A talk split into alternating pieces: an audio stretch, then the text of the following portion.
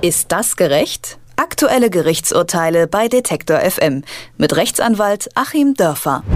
Freibeuterei, Stellvertreterkrieg, Atomwaffenarsenal. In der Technikbranche, da machen gerade martialische Begriffe die Runde und dabei geht es in Anführungsstrichen nur um Patentrechte. Doch die scheinen immer mehr zum Instrument wirtschaftlicher Kriegsführung zu werden. Das Prinzip dahinter funktioniert in etwa so. Smartphone-Hersteller Nummer eins überlegt sich, was Smartphone-Hersteller Nummer zwei vielleicht in seinen Geräten verbaut oder einprogrammiert hat.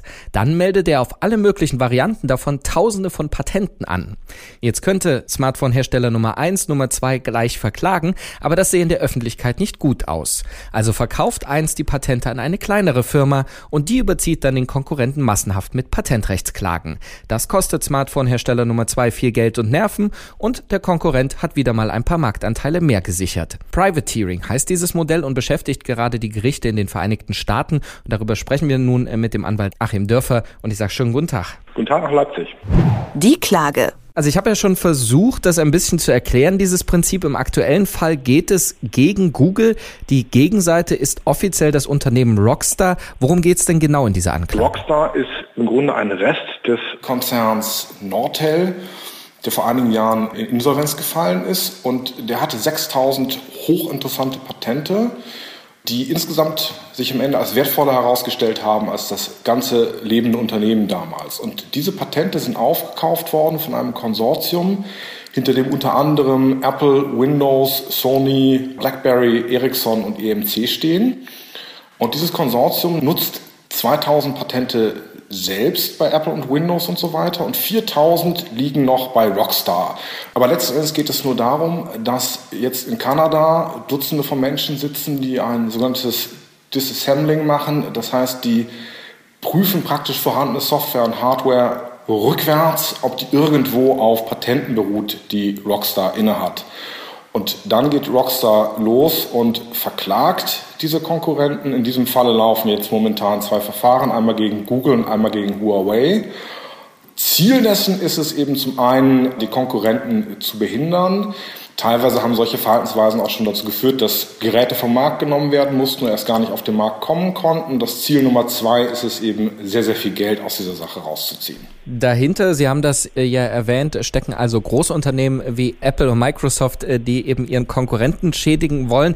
Ist das jetzt nur eine einmalige Geschichte oder hat sich das in der Branche wirklich durchgesetzt? Das setzt sich im Moment schon durch. Es hat sich in den USA auch in den letzten Jahren schon durchgesetzt. Ähm, wir haben ja auch in Europa erlebt, dass bestimmte Samsung-Produkte teilweise gar nicht auf den Markt kommen konnten oder vom Markt wieder genommen werden mussten.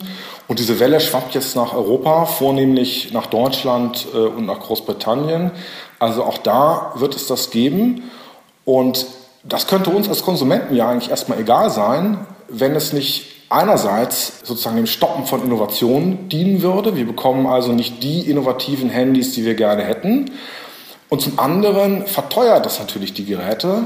Jemand Kluges hat mal ausgerechnet, dass tatsächlich diese ganzen Patentlizenzzahlungen und Anwaltshonorare, die auf jedem einzelnen Smartphone liegen, mehr Geld ausmachen, als die gesamte Herstellung der Hardware kostet.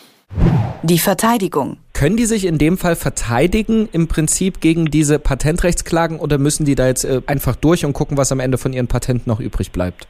Also Google kann sich ja in zweierlei Weise verteidigen. Bislang lief es ja teilweise auch so, dass man sich dann gegenseitig überzogen hat mit solchen Dingen. Jetzt könnte natürlich Google äh, seinerseits, die verfügen ja auch über sehr, sehr viele Patente, anfangen, die Konkurrenten, die hinter diesem Konsortium stehen, wieder anzugreifen.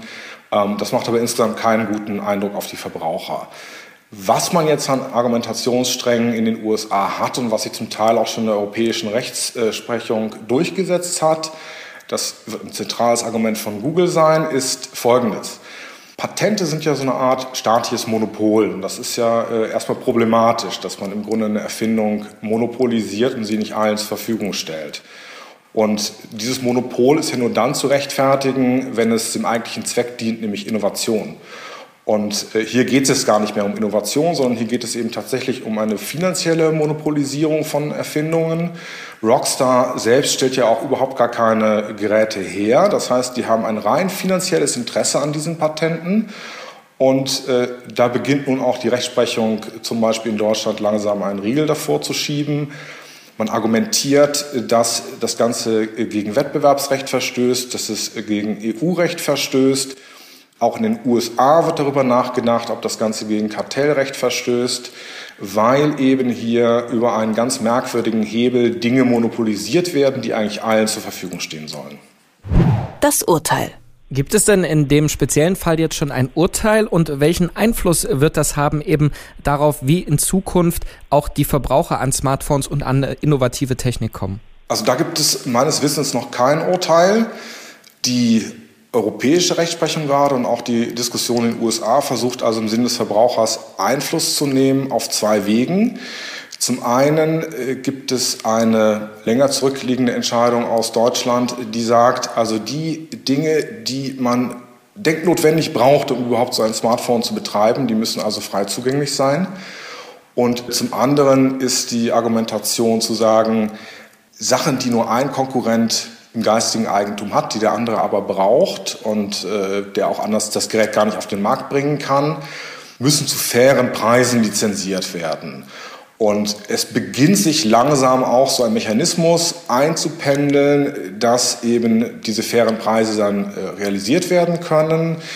Die deutsche Rechtsprechung, die hier in Europa auch Vorreiter ist, äh, hat deutlich gemacht, also wenn ich das Patent von jemand anderem nutzen möchte, kann ich auch proaktiv vorgehen. Ich kann sagen, ich hätte das gerne und biete von vornherein einen Preis an, der fair ist und dann darf es im Grunde der Konkurrent nicht ablehnen. Also wir kommen zu so einem Kompromiss, der ich meine auch im Sinne des Verbrauchers ist, dass eben keineswegs jeder auf alle Patente zugreifen kann.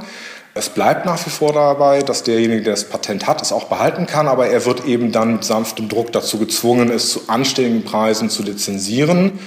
Und äh, das wird, so kann man die Hoffnung haben, mittelfristig auch sich in sinkenden Preisen für die Verbraucher bemerkbar machen. Achim Dörfer über die Klage Rockstar gegen Google, die gerade amerikanische Gerichte beschäftigt. Dabei geht es in erster Linie nur um Patentrechte, aber eigentlich um einen milliardenteuren Stellvertreterkrieg in der Smartphone-Branche. Und ich sage erstmal vielen Dank für das Gespräch, Herr Dörfer. Ich danke Ihnen. Ist das gerecht? Aktuelle Gerichtsurteile bei Detektor FM mit Rechtsanwalt Achim Dörfer.